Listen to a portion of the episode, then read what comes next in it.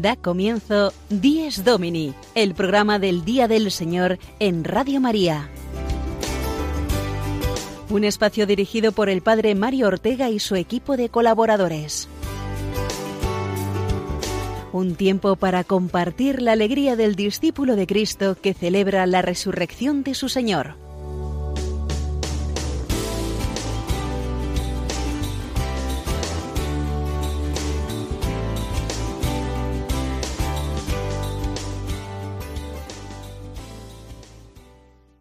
Buenos días, queridos oyentes de Dies Domini. Feliz domingo, último del mes de enero. Este mes en el que hablábamos de la cuesta de enero, pues eh, ya la hemos escalado. El tiempo vuela. Por eso hay que vivir el presente con intensidad, y aquí estamos para ello, para acompañaros en la alegría de este día del Señor, el principal día de la semana para nosotros cristianos. Os saluda desde los micrófonos el Padre Mario Ortega, y también saludamos en esta temprana hora a Sofía Lobos, que nos acompaña en las labores de locución como todas las semanas. Buenos días, Padre Mario, y saludamos con todo nuestro cariño a los amigos del programa Dies Domini que cada semana nos acompañan unidos a Radio María desde sus hogares. Pues la verdad es que el tiempo vuela y pasa, como dice usted, Padre, en la mayoría de los casos sin darnos cuenta. Por eso es una gran alegría poder compartir con todos los oyentes y amigos de Radio María una semana más esa alegría de la fe en la resurrección del Señor. Hoy lo hacemos con la mirada puesta en una fiesta muy popular que celebraremos esta semana, porque está ya muy próximo, el 2 de febrero, el Día de la Candelaria, que es como popularmente se conoce a la fiesta litúrgica de la presentación del Señor. Efectivamente, será el jueves y en ese Día de la Candelaria recordaremos muy especialmente a todos los consagrados y consagradas, ya que eh, se celebra su jornada anual en la Iglesia con motivo de esa festividad. Los consagrados son todos los religiosos y religiosas, así como todos los miembros de institutos seculares y sociedades de vida apostólica, sin olvidar las nuevas formas de vida consagrada. Todos ellos forman el precioso jardín, muy variado y universal, formado por quienes siguen muy de cerca a Jesucristo, viviendo los consejos evangélicos de pobreza, castidad y obediencia. La vida consagrada es un tesoro muy grande en la Iglesia. Pensemos por un momento en la cantidad de obras, no solo apostólicas, sino también de atención social, educativa, médica o cultural que son promovidas y sostenidas por los consagrados en todo el mundo. Consagrados, consagradas, este es el término correcto porque a veces hablamos así en general de religiosos o religiosas y olvidamos a los miembros de institutos seculares, laicos y clérigos y a los miembros de las sociedades de vida apostólica, que son igual de consagrados que los religiosos, es decir, los franciscanos, los carmelitas, dominicos, etc. Muy bien, pues eh, vamos a comenzar a desarrollar los contenidos del programa de hoy en esta hora que tenemos por delante. Y para ello escucharemos primero el sumario que nos ofrece ahora Sofía.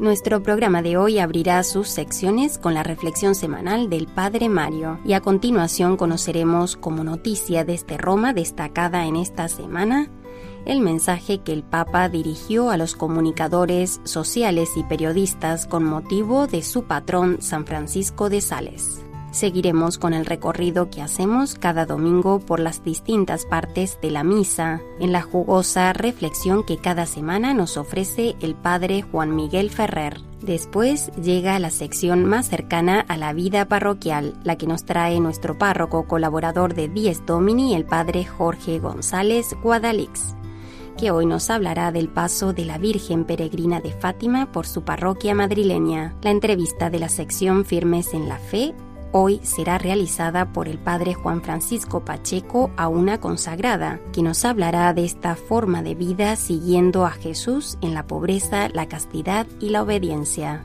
Y para terminar, Patricia Moreno en su sección Domingo y Familia nos hablará hoy de los santos patronos de la familia.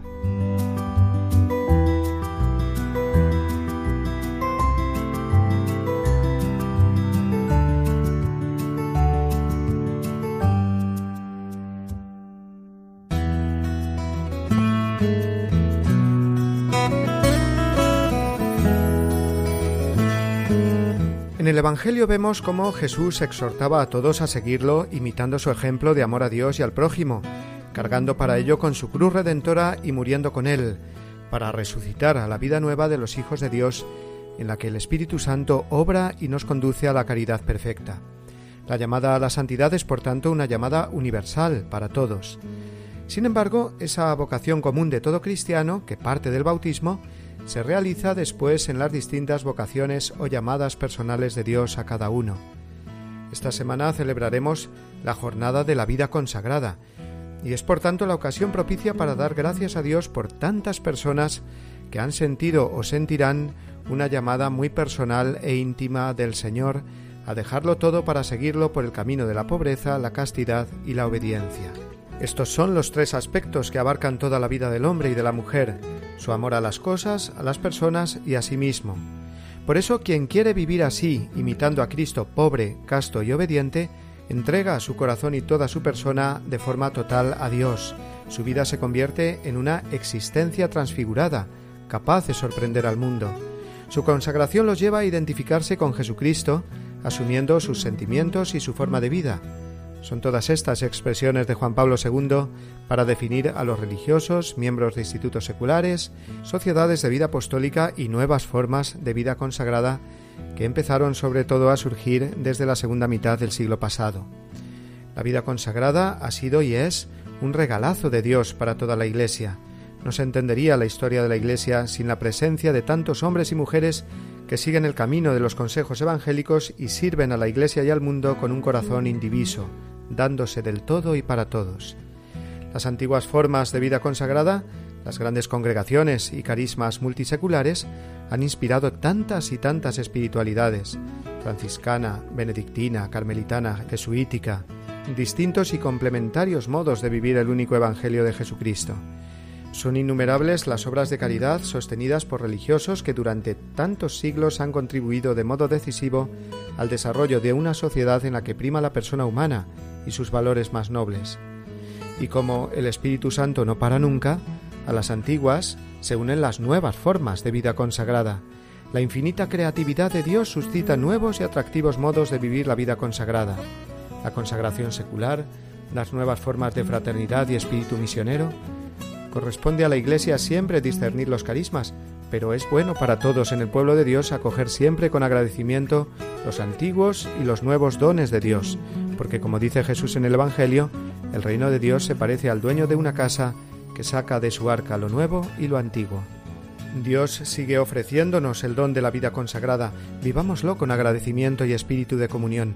Pidamos a Dios muchas y santas vocaciones que se consagren a Él en la pobreza, la castidad y la obediencia será una forma preciosa de que el mundo reciba la única riqueza, que es Cristo, el único amor infinito y la libertad que realmente libera, que es hacer la voluntad del Padre.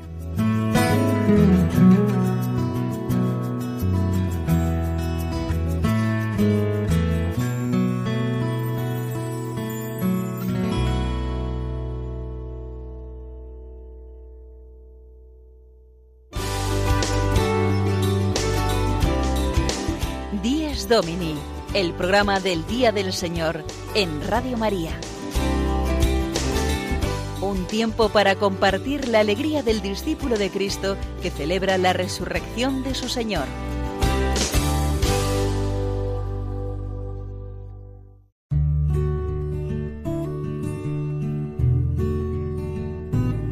El domingo se distingue expresamente del sábado, al que sucede cronológicamente cada semana, y cuya prescripción litúrgica reemplaza para los cristianos. Realiza plenamente en la Pascua de Cristo la verdad espiritual del sábado judío, y anuncia el descanso eterno del hombre en Dios. Porque el culto de la ley preparaba el misterio de Cristo, y lo que se practicaba en ella prefiguraba algún rasgo relativo a Cristo. Catecismo de la Iglesia Católica, número 2175.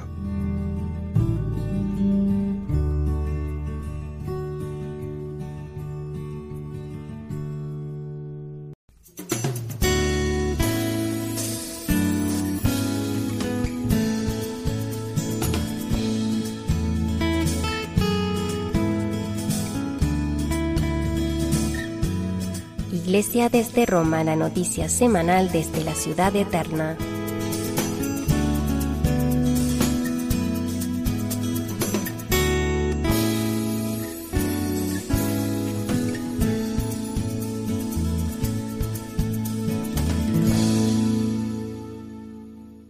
El pasado 24 de enero celebrábamos la fiesta de San Francisco de Sales, que es el patrón de los periodistas y escritores, y la Iglesia confía a la intercesión de este santo a todas aquellas personas que se dedican a la profesión de la comunicación. La devoción y defensa de la fe caracterizaron a este santo obispo, doctor de la Iglesia, y ofrece, por tanto, a los periodistas y comunicadores cristianos el ejemplo de difusión de la verdad y edificación de toda la humanidad. La palabra se puede utilizar al servicio de la verdad o, desgraciadamente, también al servicio de otros intereses que, lejos de informar a las personas y darles y darles una visión correcta de la realidad, deformen de este modo la percepción de la realidad y por lo tanto perjudiquen a las personas y a la sociedad entera.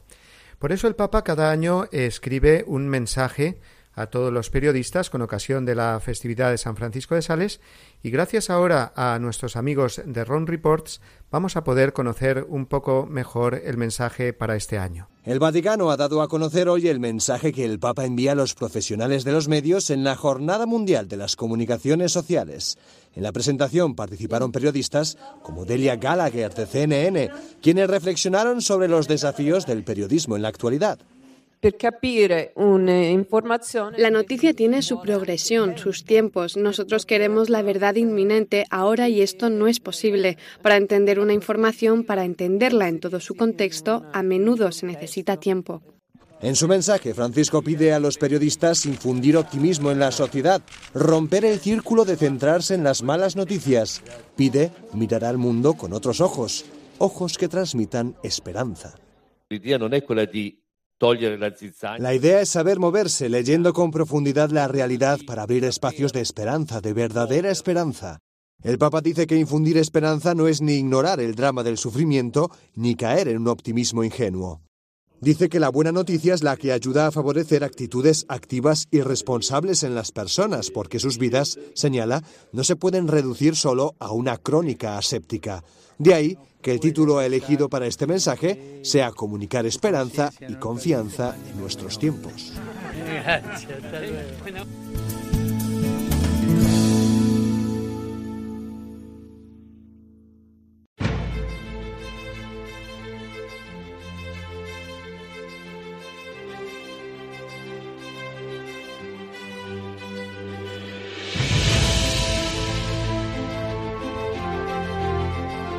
En el nombre del Padre, del Hijo y del Espíritu salimos de la noche y estrenamos la aurora.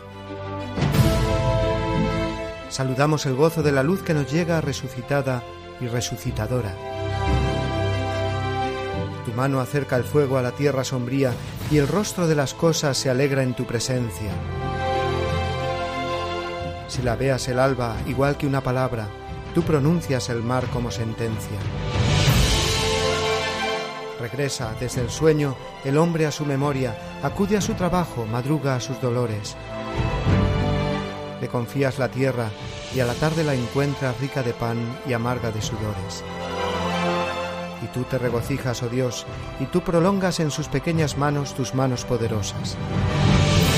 Y estáis de cuerpo entero los dos así creando, los dos así velando por las cosas. Bendita la mañana que trae la noticia de tu presencia joven en gloria y poderío.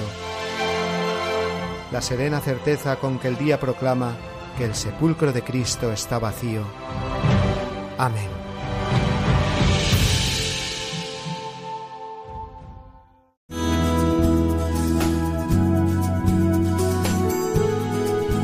Vivamos mejor nuestra misa dominical, una sección a cargo del Padre Juan Miguel Ferrer.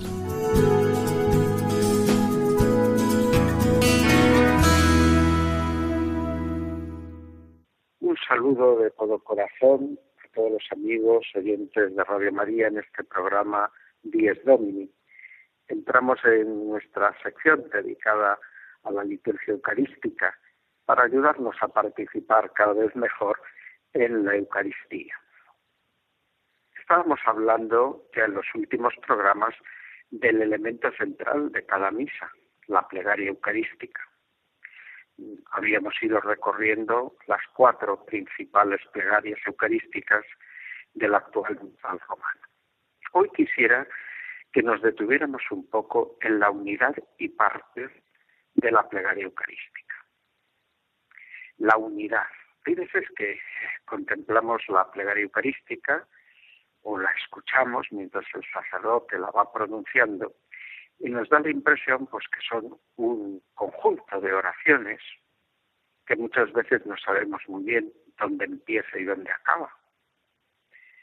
La actual edición del misal romano, la que da lugar al misal que entrará en vigor para los países de lengua española el, la próxima cuaresma, aquí en España en particular, pues destaca esta unidad haciendo que desde el principio de cada plegaria eucarística encontremos las palabras del diálogo inicial del prefacio.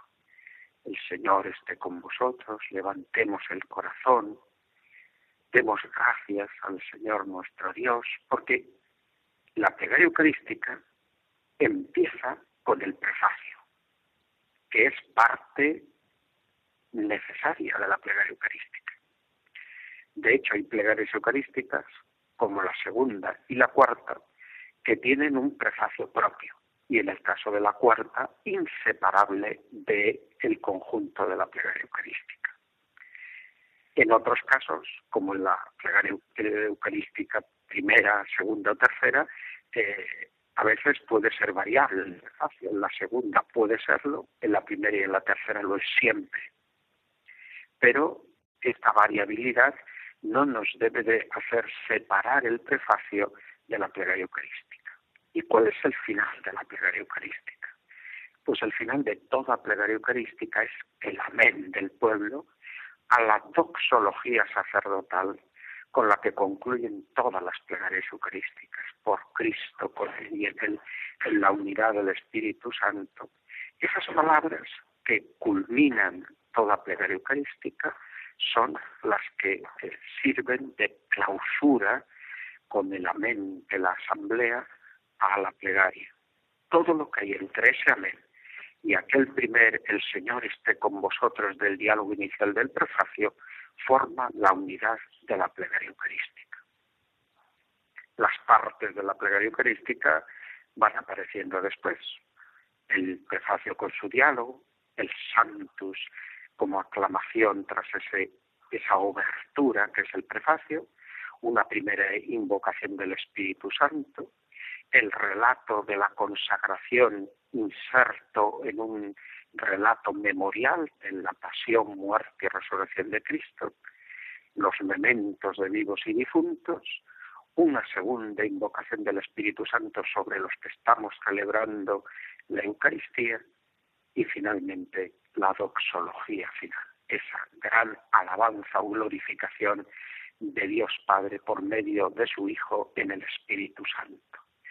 Pues esta es la plegaria eucarística, este es su ritmo, estas son sus partes y ojalá nos vayamos metiendo en, en el itinerario espiritual que marca la plegaria eucarística, porque es un verdadero itinerario de vida cristiana. Hasta pronto, queridos amigos.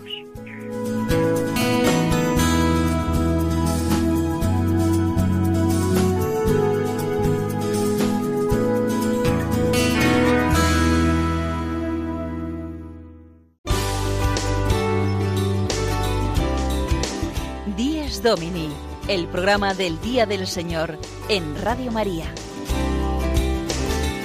Un tiempo para compartir la alegría del discípulo de Cristo que celebra la resurrección de su Señor.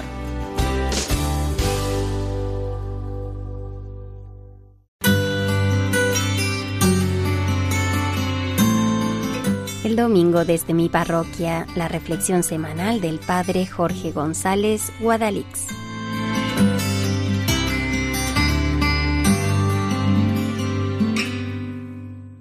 Muy buenos días, queridos amigos de Radio María. Clausuramos hoy en la parroquia la misión mariana que hemos llevado a cabo durante toda la semana con la Virgen Peregrina de Fátima y el impagable celo de los heraldos del Evangelio. La Virgen ha recorrido hogares, comercios, colegios, y los fieles la han recibido con muchísimo cariño. Es verdad que la vida de las parroquias es sencillita y se nutre de lo de diario. Una parroquia vive de la Eucaristía diaria y dominical, de los sacramentos, de una manera especial de la penitencia, vive de la catequesis, de los grupos de formación, y vive con un servicio a los pobres, sobre todo a través de Cáritas parroquial.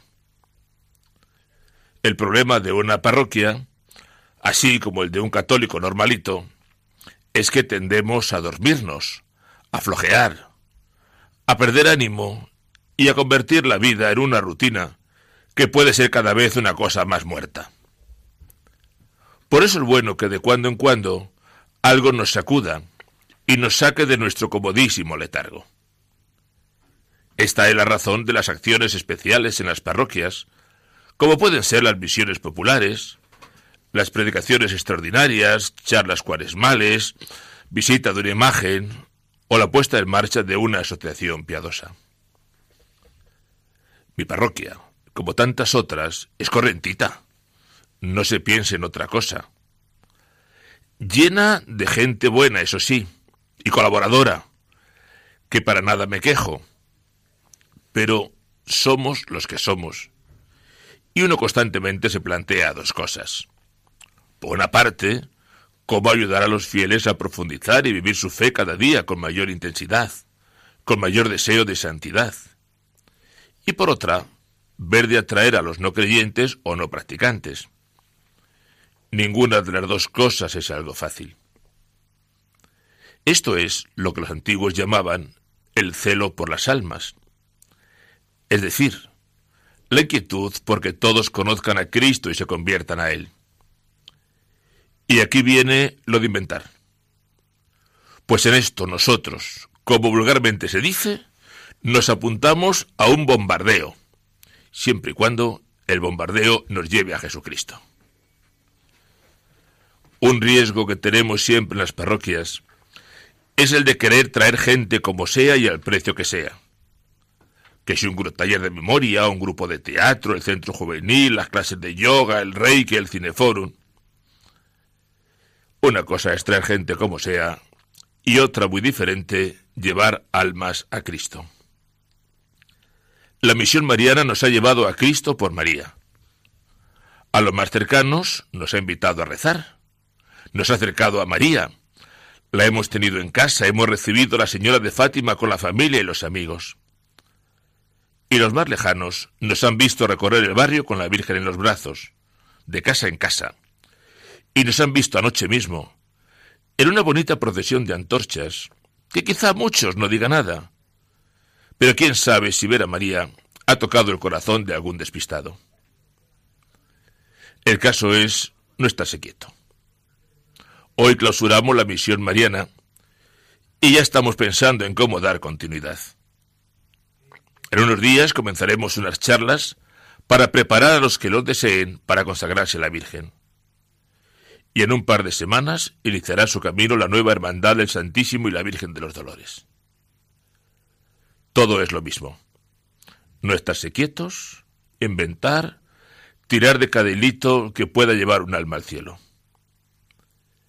En este domingo pido a la Virgen de Fátima su bendición para toda la parroquia y para todos ustedes, de alguna manera mis feligreses radiofónicos.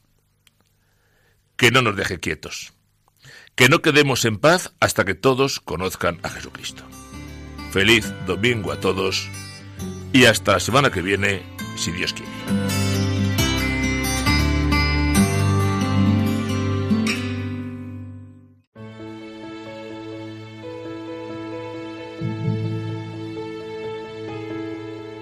Señor, haz de mí un instrumento de tu paz, que allá donde hay odio, yo ponga el amor, que allá donde hay ofensa, yo ponga el perdón, que allá donde hay discordia, yo ponga la unión, que allá donde hay error, yo ponga la verdad, que allá donde hay duda, yo ponga la fe, que allá donde hay desesperación, yo ponga la esperanza, que allá donde hay tinieblas, yo ponga la luz, que allá donde hay tristeza, yo ponga la alegría. Oh Señor, que yo no busque tanto ser consolado cuanto consolar, ser comprendido cuanto comprender, ser amado cuanto amar, porque es dándose como se recibe, es olvidándose de sí mismo como uno se encuentra a sí mismo, es perdonando como se es perdonado, es muriendo como se resucita a la vida eterna. San Francisco de Asís. Thank you.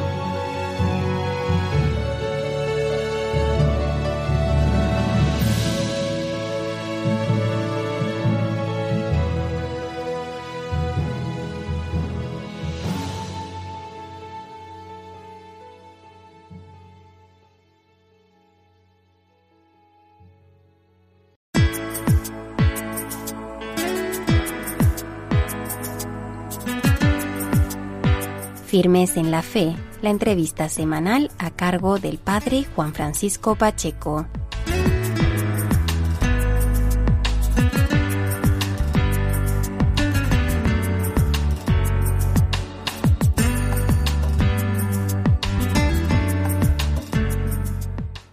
Buenos días amigos de Radio María, feliz día del Señor en este domingo cuarto del tiempo ordinario. El próximo jueves, Dios mediante, la Iglesia celebra la Jornada Mundial de la Vida Consagrada. Se trata del día en el que recordamos a todos aquellos que viven su consagración especial en la Iglesia. Es el, será el día también de la presentación del Niño Jesús en el templo. Por este motivo tenemos al otro lado del teléfono a nuestra invitada de esta mañana. Se trata de una mujer que vive su consagración en el movimiento Regnum Christi, en este carisma de la Iglesia. Además, se trata de una comunicadora trabaja como comunicadora en las redes sociales, en el sexto continente. Me estoy refiriendo a Paulina Núñez, que trabaja en la oficina de información del Regnum Christi y que nos quiere esta mañana eh, acompañar y hablarnos sobre todo de esta consagración que vive como mujer dentro de la Iglesia. Buenos días, Paulina. Mil gracias. Hola, buenos días. Y mil gracias por estar ahí con nosotros. Al contrario, por contactarme, encantada de la vida. Feliz Día del Señor, Paulina. Igual, feliz domingo. Pues Paulina, el motivo de invitarte a través del hilo telefónico es porque eres una mujer que vive su consagración desde hace tiempo en este, en este carisma de la Iglesia. Mm, vamos a, comenzar presentándote, Paulina. Eh, ¿Qué nos puedes contar de ti, mm, grosso modo, Paulina? Pues mira, lo más importante es que estoy felizmente consagrada a Cristo en el Reino Christi desde hace 17 años. Em, soy mexicana, y llevo en España cinco años, como bien dices, en la oficina de comunicación del Reino Christi como community manager.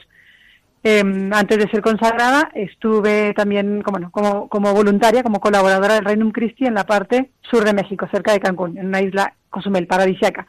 Y pues nada, la verdad muy feliz viviendo mi consagración en esta nueva forma de vida consagrada. Paulina, y muchas personas cuando conocen a, consagradas, a mujeres sobre todo, y a hombres también, pero sobre todo a mujeres, puede darse, ¿verdad?, la confusión de confundiros como religiosas, ¿no? ¿En qué se distingue una consagrada de una religiosa? Bueno, primero te voy a decir que tenemos en común, que es lo más importante, ¿no? Que es la entrega total a, Cristo por medio de votos o de promesas. Ahora, la vida consagrada seglar es una realidad, no te voy a decir que nueva, ¿no? Porque de hecho lo primero fue el, la, orden de las vírgenes con los obispos, luego ya la vida religiosa y después en este, bueno, el siglo XX, siglo XXI, las nuevas formas tienen más que ver con el tipo de vinculación, tanto con el apostolado directamente como con la, con la iglesia local, digamos, ¿no? Entonces hay asociaciones, fraternidades, hay cantidad de formas, ¿no? Yo creo que canónicamente está siendo un área, bueno, lo creo yo y lo que es los canonistas, ¿no? Un área inmensa de escuchar al Espíritu Santo, ¿no? Pero lo bonito es que responde a un, a un deseo de seguir siguiendo al Señor, ¿no?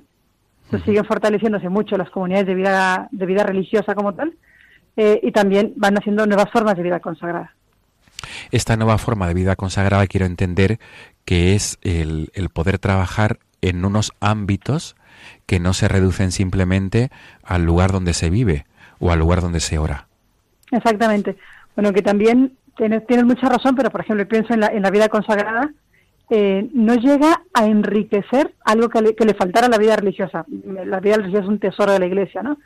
Es a complementar, es como otra área, ¿no? Y de hecho lo curioso es que no hay una necesidad, digamos, o sea, indispensable, pero porque el amor nunca se mueve por esas reglas, ¿no? ¿Qué, hacía falta hacer que no estuvieran haciendo las religiosas? No va por ahí, ¿no? Sino más bien que está sembrando Cristo en los corazones de las nuevas jóvenes, digamos, pues está, surgiendo, está surgiendo esta manera de entregarse a Él, ¿no? Bueno, pues nacen estas nuevas formas. Paulina, ¿qué es lo que te llevó a ti a consagrarte de esta manera a Jesucristo? Mira, es una obviedad, pero sin duda un llamado personalísimo. Esto, bueno, lo, lo vais también por experiencia y suena a cliché, pero nunca me lo había planteado, no estaba ni en mis planes más lejanos y de repente Cristo llega y irrumpe en la vida. Sea, para mí el momento del llamado fue, de hecho lo recuerdo, un, sábado 25 de mayo en el 96 y lo tuve clarísimo. De hecho, de ese día a la fecha nunca lo he dudado. El tema es que luego no quise, pero y me tardé unos añitos en, en querer lo que Dios quería de mí y para mí, ¿no? Pero el saber que estaba Cristo, Cristo persona, Cristo real, enamorado de mí, eh, me, ha cambiado la vida, ¿no? O sea, en ese momento, el puro hecho de saberlo, y cuatro años después, cuando ya eh, la gracia de Dios me venció en positivo, pues siguiendo ese llamado. Pero sin duda es un, la iniciativa está en, el, en Cristo que llama, ¿no? Cristo que nos mira a mí eso es lo que me ha cambiado la vida. Paulina, supongo que tienes infinidad de anécdotas y de experiencias como testigo de la esperanza y la alegría. Me consta que trabajas con jóvenes, que trabajas con mis, en misiones con jóvenes, en, distintos ámbitos, en distintas épocas del año. ¿Qué nos puedes transmitir de, de, esta rica experiencia que nos has dicho que ya llevas unos años, ¿no? Unos años eh, como consagrada. Pues efectivamente, el trabajar con jóvenes me recuerda mucho el mensaje del Papa, de, bueno, la carta de, Alegraos, ¿no? Y en concreto el mensaje para este año, que es eh, abrazar el futuro con esperanza, ser testigos de alegría y esperanza. Yo creo que cualquier vida entregada a Cristo, ¿no? Con una consagración especial o sin ella, pero en nuestro caso, con una consagración especial por medio de los votos, está cargadísima de esperanza. Anécdotas, bueno, buf, pero, por puños. Hay muchísimas noches, muchas. Yo trabajo también también soy formadora en un colegio mayor de la Universidad Francisco de Vitoria, que llegó a la capilla verdaderamente conmovida, ¿eh? de, agradecida de ver la gracia de Dios en el alma de estos chicos, ¿no? que no dejan de buscar al Señor. ¿no? Eso es muy conmovedor. Me viene ahora a la mente eh, algo muy sencillo, pero que, frecuentemente pues ahí me sale Cristo al encuentro, ¿no? que es cuando veo a las personas que yo acompaño espiritualmente o por medio del apostolado, cuando les veo comulgar. ¿no? Porque la vida de cualquier persona consagrada, pues lo que busca es dar a Cristo, ¿no? Si ahora lo puedo hacer en una oficina de comunicación, estupenda, ¿no? Si lo puedo hacer en una universidad, estupendo. Si en un futuro me tocará hacerlo como enferma en un hospital, yo como paciente, pues estupendo, ¿no? Si lo que yo quiero es dar a Cristo, no hacer una cosa u la otra, llevar a Cristo. Y cuando veo a las personas comulgar, sé que en ese momento están recibiendo a Cristo, ¿no? Entonces, para mí es eh, un poco el cielo en la tierra, ese momentito tan sencillo, ¿no? Digo, ahí no me estoy equivocando, ahí están recibiendo a Cristo. El resto del día lo intento y con la misericordia de Dios creo que, que así será pero cuando yo comulgar sé que es así. Para mí eso es un gran momento de mi consagración. Qué bueno, Paulina. Y no quisiera terminar esta entrevista sin hablar de tu faceta como comunicadora también. Aprovechemos, aunque el motivo de la, de la entrevista es como consagrada, pero también ahí estás dando a Cristo. Eres comunicadora en redes sociales y los que hemos tenido experiencia de poder escucharte, de hablar de entre otras ideas, ¿qué es esto? Por favor, Paulina, para todos aquellos que nos estén escuchando a través de la radio y luego posteriormente a través del podcast del programa 10 Domini. Muchas gracias. Pues efectivamente, en las redes sociales estoy como arroba entre otras ideas.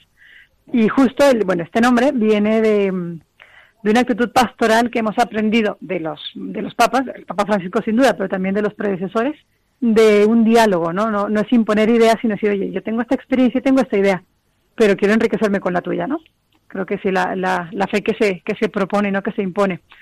Mi experiencia en las redes, bueno, en la comunicación en general y en las redes sociales en particular ha sido riquísima, riquísima por la gente que voy conociendo, por las reacciones tan desbordantemente buenas, ¿no? Hombre, claro que es un, campo difícil, pero me parece precioso y sobre todo verdadero. Saber que todas las realidades se pueden poner al servicio de Cristo cuando hay apertura, ¿no?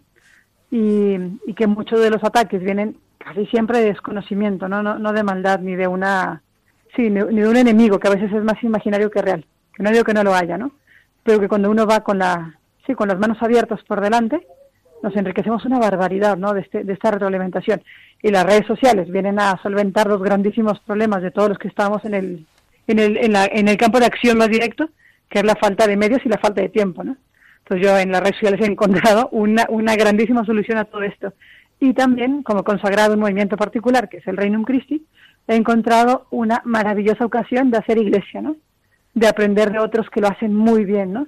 Religiosas, sacerdotes, diocesanos, sacerdotes religiosos, obispos, ¿no? sin duda cantidad de laicos que en esto nos, nos van tirando con su ejemplo, ¿no?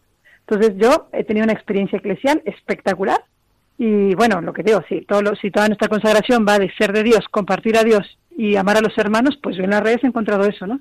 Lanzar las redes sociales. Qué bueno. Paulina Núñez, pues un placer compartir estos minutos a través del teléfono en esta mañana de domingo, que es el domingo previo a esta fiesta, a esta Jornada Mundial de la Vida Consagrada, a la fiesta de la presentación de Jesús en el templo.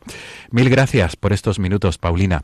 Y, Nada, al contrario. Y, que la gente no deje de pedir por las vocaciones, por esto, favor. Esto es lo que quería pedirte. Un último mensaje para todos los que nos estén escuchando desde tu experiencia de consagrada, por favor.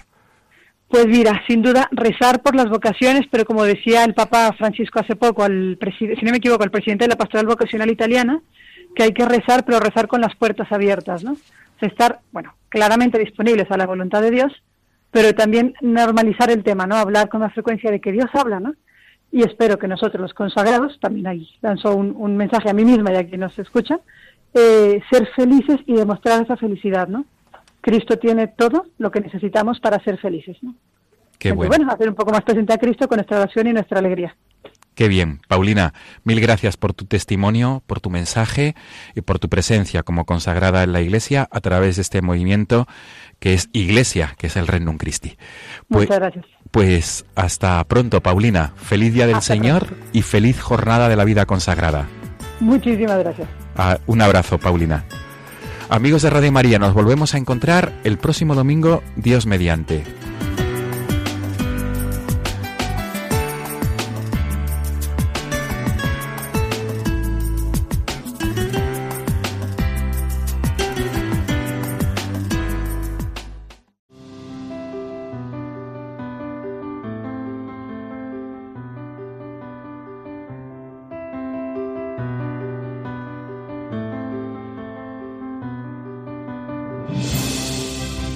Es domingo. Una luz nueva resucita la mañana con su mirada inocente, llena de gozo y de gracia. Es domingo, la alegría del mensaje de la Pascua es la noticia que llega siempre y que nunca se gasta. Es domingo, la pureza no solo a la tierra baña que ha penetrado en la vida por las ventanas del alma. Es domingo, la presencia de Cristo llena la casa, la iglesia, misterio y fiesta, por Él y en Él convocada.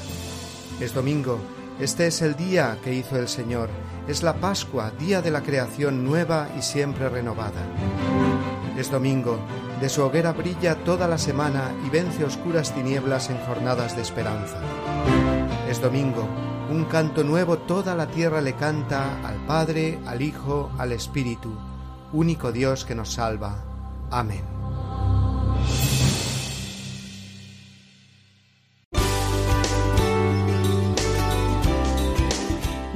Domini, el programa del Día del Señor en Radio María. Un tiempo para compartir la alegría del discípulo de Cristo que celebra la resurrección de su Señor.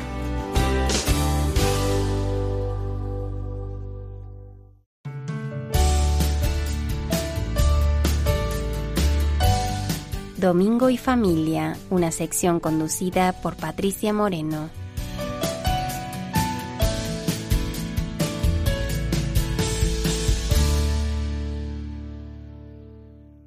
No es algo nuevo decir que la familia está siendo atacada ferozmente. Ya desde hace varios años, la institución familiar se desvirtúa tanto en su esencia como en su forma. Los padres muchas veces dejan de ser padres para ser amigos de sus hijos. Se habla de progenitores en lugar de padres. Se quita la potestad de los padres de elegir verdaderamente la educación moral que quieren para sus hijos. Se aboga por el aborto en lugar de mirar en la dirección del sacrificio y del esfuerzo, de darse por entero a otro ser humano hay miedo de llamar a las cosas por su nombre. Este claro ataque a la familia proviene directamente del demonio, y si la está atacando con tal ferocidad, algo bueno tendrá. La familia es la institución que preserva o debería preservar la inocencia de los niños, esa inocencia que nos llevó a nosotros a confiar ciegamente en nuestros padres, en lo que nos enseñaban, a tener fe en que Dios existe, nos quiere, ha muerto por nosotros y nos pide que le ayudemos en su labor de redimir al mundo. Esa inocencia hacía buenos a los niños, podían ser revoltosos, trastos, no tenían idea buena, pero sí eran buenos, tenían buen fondo. Sin embargo, en el mundo actual, en el que lo que prima es la supervivencia, los niños dejan de ser niños, dejan de ser inocentes muy pronto. Los reclamos sexuales y violentos están por todas partes, en la televisión, en las marquesinas, en los autobuses, en Internet, en los periódicos, en las revistas, en los folletos publicitarios. No es difícil que como padres nos llegue la desesperación. ¿Qué hacemos con todo esto? Porque lo que no podemos perder es justamente la esperanza. En el programa de hoy quiero hablaros de los santos patrones de la familia, a quienes podemos encomendar a nuestras familias durante este año 2017 para que las proteja frente al demonio, las conserve siempre bajo la bendición de Dios. Dos de los patronos indiscutibles de la familia son San José, el patrono de los padres de familia, y la Virgen María, la patrona de las madres de familia. San José, ese hombre que más trató a Dios Hijo y a su madre, la Virgen María, durante su estancia en la tierra. Durante una de sus charlas, San José María, escriba de Balaguer, hablaba así de San José. Ten devoción a San José. Piensa en aquel hombre maravilloso, escogido por Dios para ser, en apariencia, su padre en la tierra. Piensa en sus dolores y en sus gozos. Después, después, piensa en el amor que tenía a su esposa, tan limpio, tan puro. Piensa en el cariño que la Virgen tenía a San José. Piensa en que nadie, nadie, nadie ha tratado a María y a Jesús como José. Pues métete tú allí, en aquella casita de Belén o en Nazaret, que era más casa porque Belén tenía poco de casa. ¿eh? Y vive con el Señor los años ocultos aquellos de trabajo, del trabajo de un menestral. Todos los santos han tenido que solventar problemas, y problemas verdaderamente graves, que tenían la misma solución, confianza plena en Dios, en que Él los ayudaría. Eso nos tiene que dar mucha esperanza a nosotros. Dios le pone a José una prueba de lo más difícil. La mujer con la que se ha desposado, pero todavía no se ha unido, la más pura de todas, está embarazada. En aquella época, el adulterio tenía como pena el morir apedreado.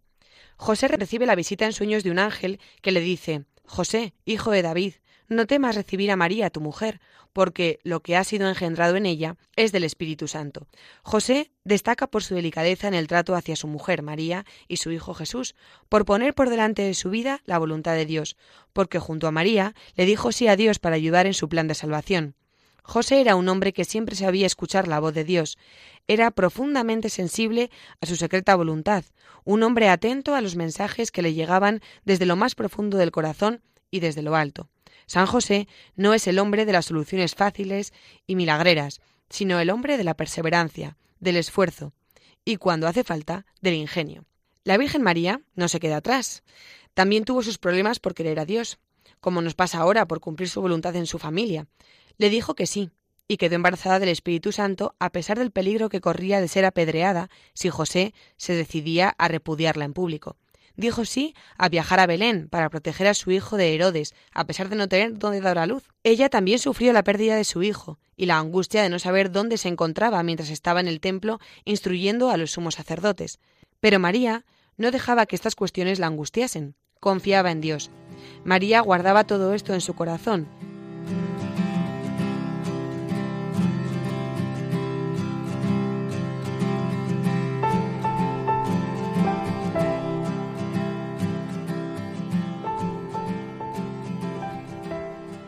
Otro santo patrono de la familia es San Juan Pablo II. Se ha ganado a pulso ser nombrado patrón de la familia y de los jóvenes. Su atención hacia la familia se puso de manifiesto en innumerables oportunidades, como ninguno de los otros papas en la historia de la Iglesia lo ha hecho. Por eso lo llamaban también el Papa de la familia. Fue un enamorado del amor humano, especialmente del amor que une al hombre y a la mujer. Para él, el matrimonio y la familia ocupaban un lugar central en la sociedad, tanto es así que en el año 1994 inauguró los Encuentros Mundiales de las Familias. e instituyó además el Pontificio Instituto Juan Pablo II para estudios sobre el matrimonio y la familia, que está dirigido a cualquier diplomado o licenciado en ciencias o humanidades porque quería que todos conociéramos el verdadero sentido del matrimonio y la familia.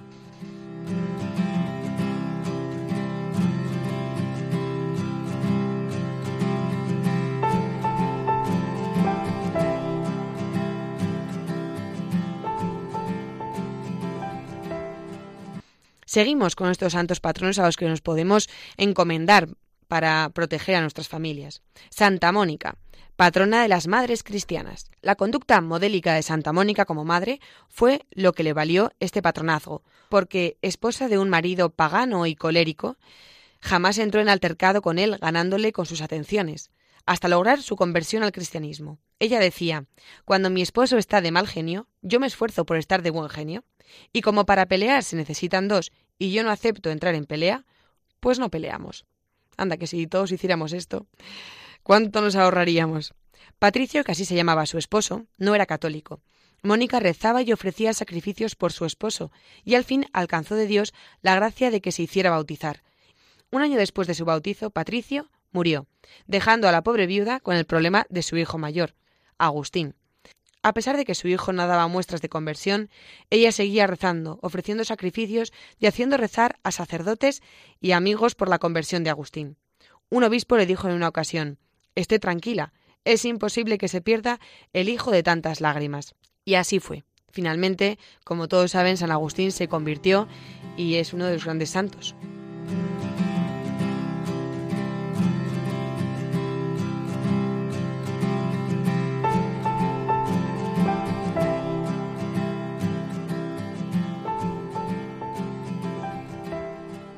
Por último os presento a Santa Marta, la hermana de María y de Lázaro, la que calladamente siempre estaba atenta a todo lo que pudieran necesitar las personas que vivían con ella, que servía al Señor y a sus discípulos cuando llegaban a casa, que siempre estaba pendiente de lo que los demás necesitaban. Existe una oración de las madres de familia a Santa Marta, con la que me despido, para que os encomendéis a ella y protejáis a vuestras familias.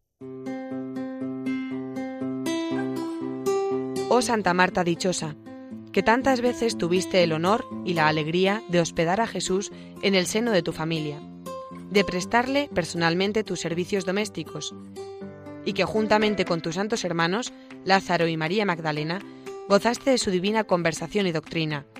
Ruega por mí y por mi familia, para que en ella se conserve la paz y el mutuo amor, para que todos sus miembros vivan en la observancia de la ley de Dios, y para que solo Dios y no el mundo ni el pecado, reine en nuestro hogar. Libra a mi familia de toda desgracia espiritual y temporal. Ayúdame en el cuidado de mis hijos y subordinados, y concédeme la dicha de verlos unidos bajo la mirada paternal de Dios en la tierra, para volver a verles reunidos en las moradas del cielo. Que Dios os bendiga y que tengáis un feliz día del Señor. Hasta el domingo que viene.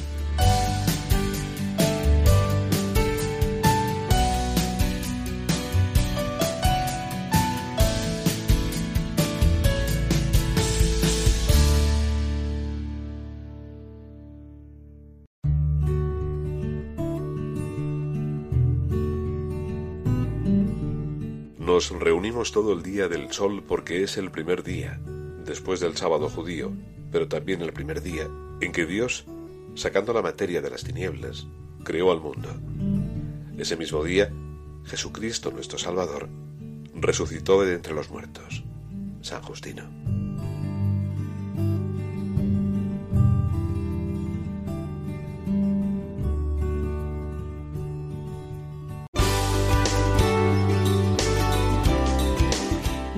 Domini, el programa del Día del Señor en Radio María. Un tiempo para compartir la alegría del discípulo de Cristo que celebra la resurrección de su Señor.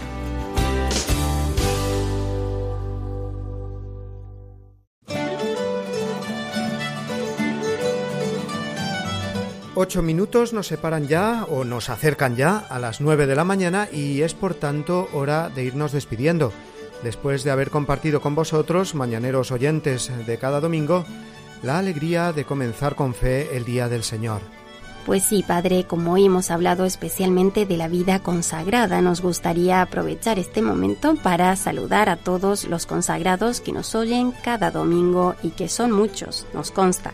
Lo hacen desde sus casas religiosas, desde los lugares donde sirven al Señor y al prójimo con generosidad. Todos ellos suponen un enorme tesoro para la Iglesia Católica y desde aquí les enviamos nuestro saludo, nuestro agradecimiento y como siempre nuestras oraciones. Muchos de ellos estarán preparando ya la liturgia dominical de la misa y les agradecemos desde aquí de todo corazón su testimonio de vida cristiana totalmente entregada al Señor y a la Iglesia. Sí, porque es una maravilla, la verdad, contemplar las distintas vocaciones dentro de la gran familia de la Iglesia y ver cómo nos complementamos todos, laicos, sacerdotes, consagrados, todos seguimos a un mismo Señor y navegamos en una misma barca, aunque la forma y misión de cada uno de estos estados de vida sean distintas. Distintas pero iluminadoras unas de otras. A mí, por ejemplo, como sacerdote, cuánto me ayuda en mi vocación Ver, por ejemplo, la fidelidad de una religiosa de clausura, por ejemplo, o de vida activa también. Y lo mismo la fidelidad y entrega de quienes Dios les ha dado la vocación de ser esposos y padres de familia. En fin, vamos a recordar ahora a nuestros oyentes un domingo más cómo pueden encontrarnos y contactar con nuestro programa Dies Domini a través de Internet. Sofía, recuérdanos. Si quienes deseen escuchar de nuevo nuestro programa o descargarlo lo pueden hacer accediendo al apartado de los podcasts en la web www.radiomaria.es o entrando en Facebook tecleando Dies Domini Radio María. Quienes deseen además escribirnos lo pueden hacer a nuestro correo diestomini@radiomaria.es donde nos pueden dejar sus comentarios, saludos, preguntas o sugerencias. Fenomenal. Pues ahora sí, amigos, recibid desde Roma y desde estos estudios de la familia mundial de Radio María una bendición bien grande, tamaño familiar, con el deseo de encontrarnos de nuevo la semana que viene. Queridos amigos, feliz día del Señor y hasta el domingo que viene.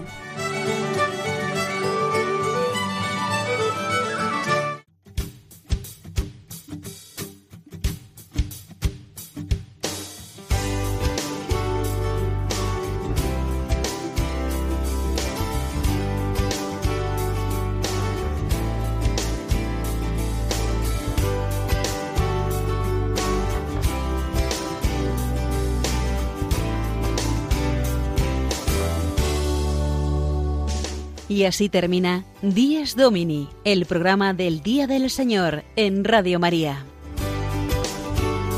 Un espacio dirigido por el Padre Mario Ortega y su equipo de colaboradores.